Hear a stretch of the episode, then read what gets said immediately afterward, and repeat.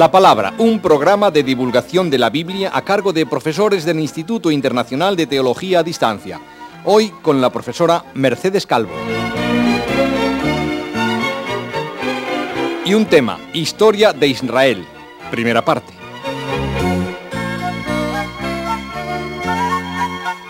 Buenos días, profesora. Buenos días. El tema ya está enunciado, Historia de Israel. Usted comienza por el preámbulo. La historia de Israel es una historia de la salvación. Es la historia del hombre interpretada cuyo sentido es desvelado por la palabra de Dios. Para comprender lo que se quiere decir con esta noción elemental, hay que tener en cuenta dos cosas. La historia es siempre historia de los hombres, porque solamente el hombre vive en el espacio y, y el tiempo, que son elementos constitutivos de la historia. La historia humana se convierte en historia de la salvación cuando es interpretada y desvelado su sentido a la luz de la palabra de Dios. Dios ha hablado y ha dado un sentido a la historia del hombre. La historia no es la salvación, pero en ella acontece la salvación. Esta interpretación de la palabra de Dios sobre la historia se ha dado en el caso concreto de un pueblo determinado, el pueblo de Israel y su prolongación salvífica, el conjunto de, de creyentes en Jesucristo. A la hora de trazar la historia de Israel, se ha de utilizar la Biblia con cautela, ya que al ser una obra religiosa en la que se expresa el testimonio de los creyentes, no es un documento imparcial. Esta es la razón por la que se deben utilizar fuentes extrabíblicas, documentos egipcios, asirios, babilonios, etc., para realizar una reconstrucción histórica mínimamente fiable.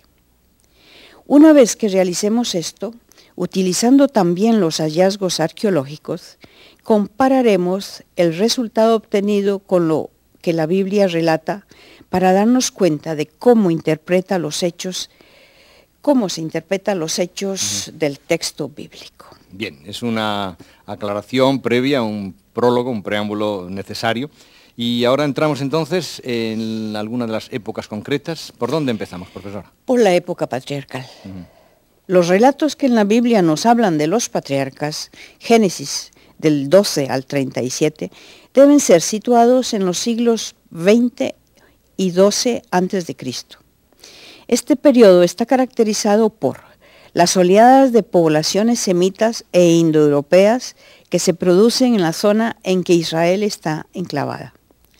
La sucesión de diversos imperios que nacen, llegan a su máximo esplendor y luego desaparecen fragmentados, siendo asimilados por otro pueblo o imperio que toma el relevo. En esta situación, los grupos seminómadas se infiltran en el país de la Biblia y lo recorren con sus ganados, asentándose paulatina y lentamente y conservando durante tiempo sus estructuras tribales y familiares, hasta adaptarse a la vida sedentaria. ¿Y los patriarcas bíblicos dónde los colocamos en, en esta descripción? Los patriarcas bíblicos, Abraham, Isaac y Jacob, deben ser asimilados a estos grupos semitas, que tienen estructuras sociales de tipo familiar con el padre a la cabeza. Él es el encargado de realizar el culto que consistía en banquetes y sacrificios en honor del Dios del Padre, que se había relacionado con uno de sus antepasados, prometiéndole descendencia y tierra donde asentarse. Estos grupos conservan las tradiciones de su tribu en forma de historias de familia, que se transmiten oralmente, simplificándolas y refiriéndolas a sus antepasados. Cuando dos clanes se encuentran y aumentan el mismo proyecto en el futuro, funden sus tradiciones hasta proceder de un pasado común. Este tipo de narraciones va a estar en el origen de los capítulos 12 a 37 del libro de Génesis, que comenzaron a escribirse en el reinado de Salomón, siglo X a.C. Hacemos un seguimiento de estas, eh, de estas tradiciones, de estas narraciones, de estos grupos. un, seguimiento casi mm, eh, geográfico, diría yo. ¿Se puede? Sí se puede. Podemos seguir con el éxodo. Se sabe por las investigaciones históricas que los grupos semitas que merodeaban por Canaán frecuentemente llegaban hasta Egipto, buscando en el delta del Nilo solución a la sequía que se padecía en Israel y mejores pastos para sus ganados. Egipto estuvo dominado durante los siglos XVIII a XVI a.C. por los Ixos, pueblo semita que debió favorecer estas bajadas de los habitantes de Canaán. Sin embargo, esta situación varió radicalmente cuando los Ixos fueron expulsados de Egipto, quedando los semitas reducidos a la esclavitud. La situación benéfica de la primera hora aparece descrita en la Biblia en el ciclo de José, Génesis 37 a 50, que sirve para entrelazar los relatos patriarcales con el Éxodo, utilizando la novela como género literario. El segundo momento de opresión va a ser plasmado al inicio del libro del Éxodo, Éxodo del 1 al 13, hasta el momento de la deliberación en el capítulo 14, que narra la salida de Israel de Egipto conducido por Moisés. La epopeya del pueblo de Dios va a tener su origen, con toda probabilidad, en las huidas de pequeños grupos de esclavos en tiempos de Ramsés II. De lo dicho hasta ahora, la narración bíblica nos da pistas al presentar la salida de Egipto, unas veces como expulsión, la de los Ixos, otras veces como huida, o al señalar diferentes itinerarios, irreductibles entre sí, para el recorrido realizado por Israel peregrino. Ya, pero realmente de todo esto se puede deducir ya que se trata de una narración religiosa más que de una narración histórica o, van conjuntamente. ¿Cómo lo ve usted? desde mi punto de vista van conjuntamente. La gran narración bíblica va a ser una obra religiosa que da testimonio de la magnífica intervención salvadora del Señor y que se va y que, va, que se va a revelar liberando a sus elegidos y haciendo una alianza con ellos para convertirlos en el pueblo de Dios. Por lo tanto, la Biblia nos presenta la historia del nacimiento del pueblo de Dios debido a la acción salvadora del Señor, aun cuando hemos de reconocer por debajo de este relato una compleja trama de hechos históricos que abarcan varios siglos. Profesora Mercedes Calvo, me está viniendo a la memoria pues la charla anterior en la que usted daba una gran importancia a Israel como pueblo, a Israel como, como eh, tierra, como historia y, el concepto de la gratuidad. ¿Tiene aquí en, encaje, por así decirlo, estos conceptos? ¿Vuelve usted un poco sobre ellos? Yo quería casualmente ¿Eh? Eh, hacer alusión a ellos antes de continuar. Israel es una tierra y un pueblo la historia del pueblo judío en la tierra de Israel abarca unos 35 siglos. Dos veces en la antigüedad fueron soberanos sobre la tierra, en los tiempos bíblicos, siglo XII a 586, y después en el periodo del Segundo Templo. A lo largo de su extensa historia, este país ha sido gobernado por muchos poderes extranjeros, asirios, babilonios, persas, griegos, romanos, durante el periodo que abarca la Biblia. Pero luego siguieron los bizantinos, los árabes, los cruzados, los mamelucos, turcos otomanos y británicos. Oh, perdón la interrupción. Eh, otra cosa que suele llamar la atención es la diversidad de nombres con que se conoce este territorio. ¿Eso también tendrá alguna explicación? Sí, la explicación viene dada por eh, eh, los sinónimos con que la tierra se quiere presentar. Tierra de Israel, ya la conocemos. Sión, uno de los montes de Jerusalén que ha pasado a significar tanto Jerusalén como la tierra de Israel. Palestina, derivado de Filistia y usado por primera vez por los romanos. La tierra prometida, la tierra santa o simplemente el país, Haaretz, como lo llaman sus actuales habitantes. Israel es puente, además, entre África y Asia. tiene una importancia excepcional en la historia de los pueblos. Por su territorio pasan las rutas que llevan desde Egipto a Mesopotamia, de los desiertos interiores de Arabia al mar Mediterráneo, desde el Mar Rojo a Damasco. Los movimientos de pueblos han azotado constantemente la región. Los nómadas semitas, ya lo dije, penetraron en diversas oleadas desde los desiertos arábigos hasta Mesopotamia e Israel, al menos a partir del tercer milenio. El célebre pueblo de los Ixos que se estableció en Egipto hacia 1670-1570 a.C., extendió su influjo hasta Israel y Siria, creando así un estrecho contacto con, entre los diversos países de Oriente. Provenientes de este llegaron los urritas y se establecieron en Irak, como lo atestiguan textos egipcios. Antes de 1600, los hititas ya se habían diseminado por la región de Hebrón. Como consecuencia de la migración dórica, siglo XII, se establecen en la franja marítima los llamados pueblos del mar, entre los que se encuentran los filisteos, procedentes de Creta y de las costas de Asia Menor, situadas en la orilla opuesta. Entonces Israel no es una no es una región, es un país tranquilo, ¿no? Ha sido cruce de y ellos mismos tampoco fueron muy pacíficos, ¿no? No, exactamente. ellos es una región agitada. Y ellos mismos son portadores de agitación entre los cananeos, asentados en el país antes de la invasión hebrea, tal como lo demuestran numerosas ciudades destruidas. Y aunque al cabo de 200 años parecía que por fin los israelitas habían asentado sólidamente el pie en el país bajo el rey David hacia el mil, año 1000 antes de Cristo, solo pudieron disfrutar de paz por corto tiempo.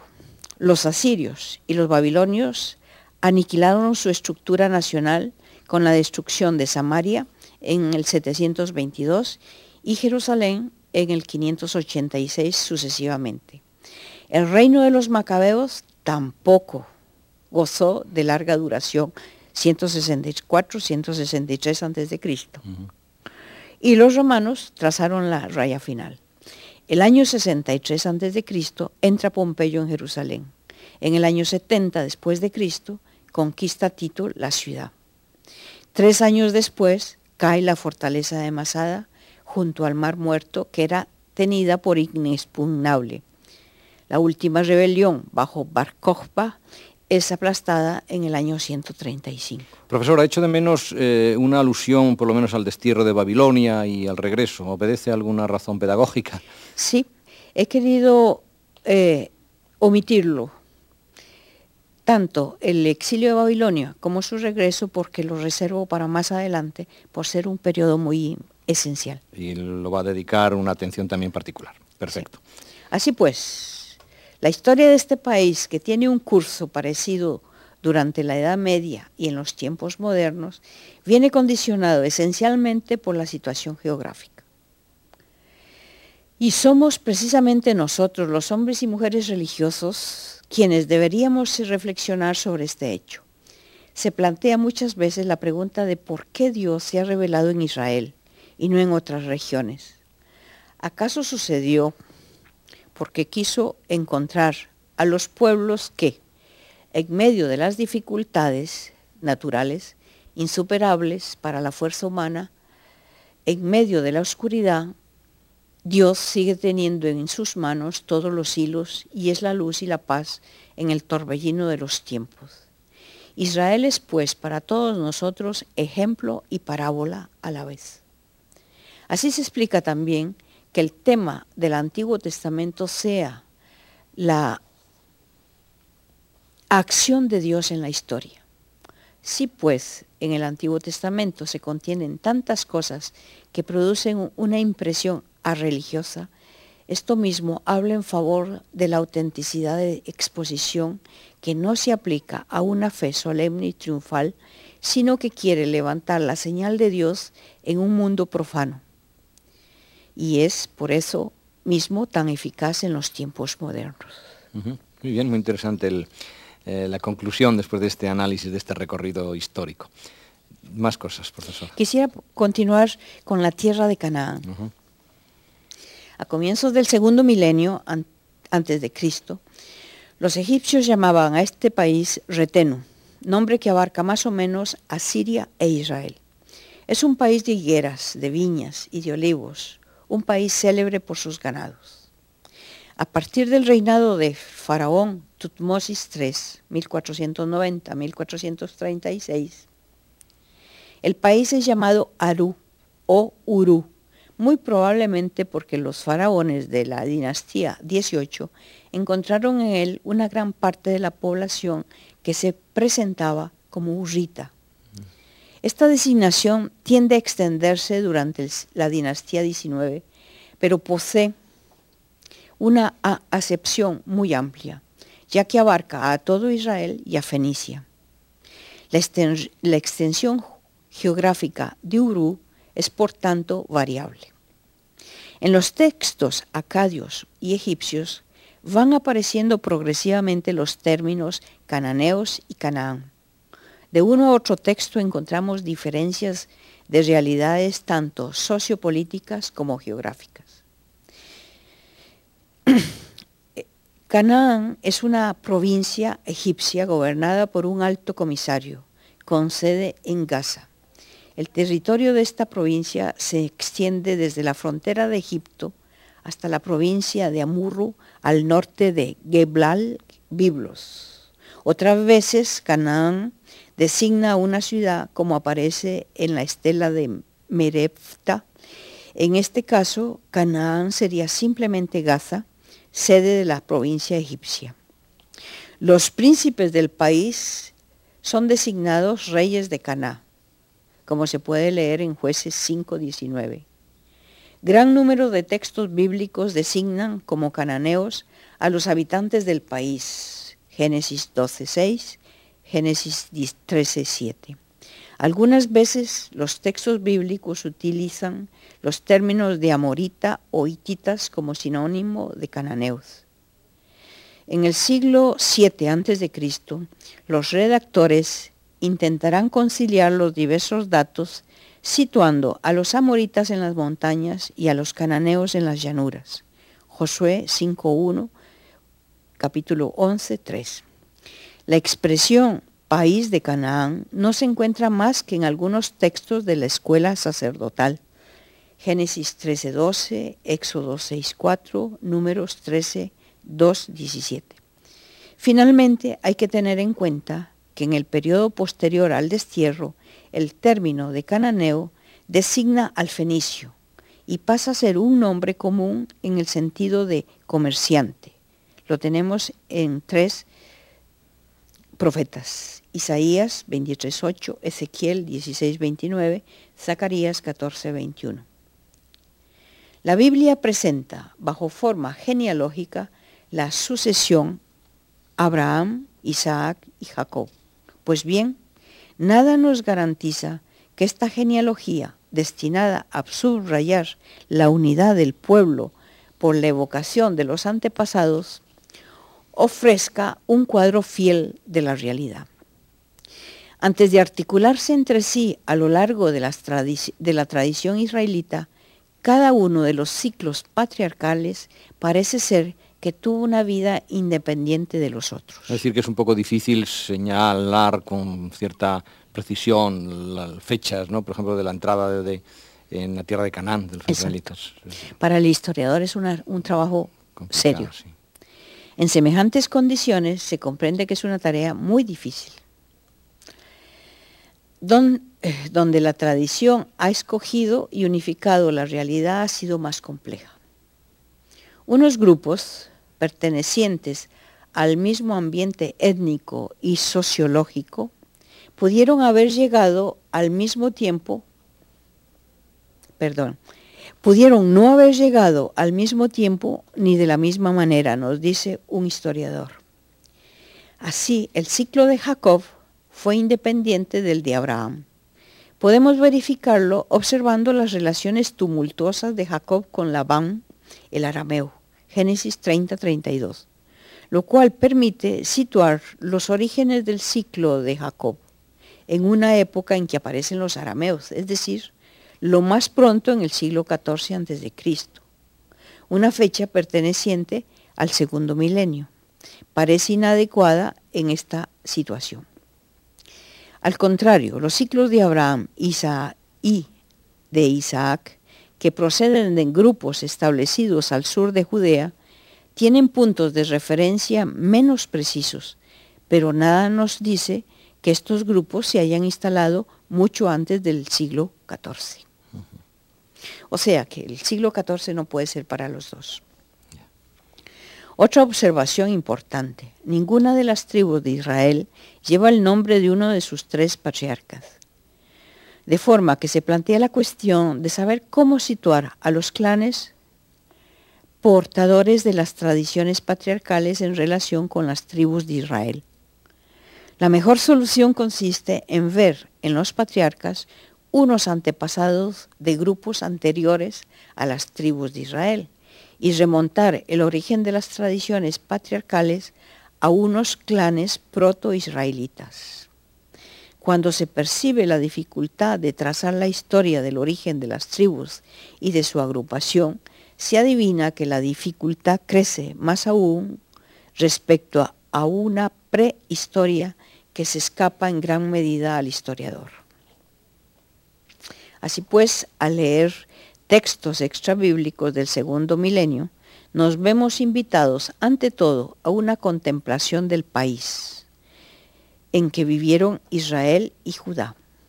Cuando se instalaron las tribus de Israel, este país tenía ya un rico pasado y unas ciudades prestigiosas, cuyos nombres recibieron las tribus y, las transmitieron hasta nosotros. El nombre mismo de Jerusalén es objeto de una herencia lejana.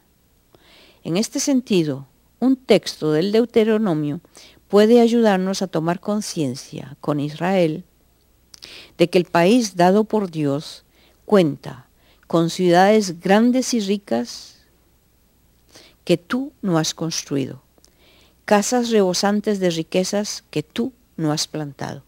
Deuteronomio 6, 10, 11. El país es realmente un don de cada que cada generación recibe, beneficiándose del trabajo de todas las generaciones pasadas desde hace siglos. Profesora, este texto que acaba de mencionar de Deuteronomio, eh, Dios cuenta que con ciudades grandes y ricas que tú no has construido, casas rebosantes de riqueza que tú no has plantado, no tiene entonces solo un significado simbólico o espiritual, sino que responde a un hecho histórico, es decir, eh, abundando en lo que usted nos apuntaba, que Dios en la historia interviene a través de la historia, se sirve de los acontecimientos históricos, ¿no? Es decir, que los historiadores en este texto, por ejemplo, pueden garantizar esta presencia de Dios en la, en la geografía y en la historia, por, decirlo de alguna manera. No es un sentido puramente espiritual, ¿no? No, porque eh, realmente eh, Israel en el exilio va a ser una reflexión y entonces, al hacer esa reflexión en el Deuteronomio, coloca los puntos donde tienen que estar. Bien, más cosas sobre Canaán. Ahora hablaría para terminar de la conquista de Canaán. En el siglo XIII, Canaán está sembrada de ciudades fortificadas e independientes que se asientan generalmente en las llanuras y que son gobernadas por señores que someten a sus habitantes a un régimen de vasallaje. La zona costera está formada por población filistea, mientras que en, la, en el interior las ciudades están habitadas por los cananeos. Debido a su escasa independencia y conexión, es fácil que diversos grupos hebreos vayan introduciéndose poco a poco iniciando así la conquista de la tierra prometida. Los historiadores distinguen tres grupos fundamentales a la hora de conquistar el país de Canaán. Uno, situado al norte, que nunca habría bajado a Egipto y que habitaría desde hacía tiempo en el país. En esta época se sublevarían contra los señores cananeos, conquistando sus ciudades. Otro grupo que proveniente de Egipto tras rodear el Mar Muerto por el este, entra en el país a la altura de Jericó, atravesando el río Jordán. Finalmente, los grupos que se asentaron en la zona sur son las montañas de Judá y darán origen a la tribu de Judá a la que perteneció David. Profesora, una breve pausa para una pregunta. estos tres grupos fundamentales que conquistan el país de Canaán, dice uno situado al norte, otro proveniente de Egipto, otros eh, que se asientan en la zona sur, no lo hacen eh, simultáneamente. Eh, como una estrategia militar, ¿no? que dice uh, este grupo por aquí, sino sucesivamente son momentos distintos, son momentos distintos, ¿no? O sea que no, no, es una estrategia militar, sino una historia, por así decirlo. Aunque pues en los libros aparezca en forma diferente. Claro. Porque todo esto está relatado en los libros de Josué, jueces y primero de Samuel. El libro de Josué presenta la conquista de Israel como una conquista militar, donde su caudillo era Josué. El libro de los jueces y de Samuel ofrece una panorama, un panorama diferente en el que la conquista de la tierra se realiza en forma paulatina, infiltración pacífica a través de acuerdos y de pactos. También habían el estilo de los eh, guerrillas. Grupos que bajaban de tiempo en tiempo, atacaban las ciudades y regresaban. Esto es lo que se supone. En todo caso, son teorías, hipótesis para explicar la llegada de Israel a, la tierra de Canaán, a la tierra de Canaán y, bajar un poco el tono del libro de Josué, que, en el cual presentan a, la a los judíos gente nómada como si estuvieran preparados para la guerra. Muy bien, y aquí podemos poner el punto final a la lección de hoy, a esta primera parte de la historia de Israel que la profesora Mercedes Calvo nos ha desarrollado. Pues bien, este ha sido pues, nuestro programa de hoy. Bueno, es eh, insistir en que estas lecciones progresivamente las iremos acumulando en unas grabaciones que estarán a disposición de ustedes de forma también sucesiva y anunciada. La palabra ha sido un programa de divulgación de la Biblia, hoy con la profesora Mercedes Calvo, que es también profesora del Instituto Superior de Ciencias Religiosas a Distancia San Agustín. Gracias, profesora. Gracias, queridos amigos radioyentes. Buenos días.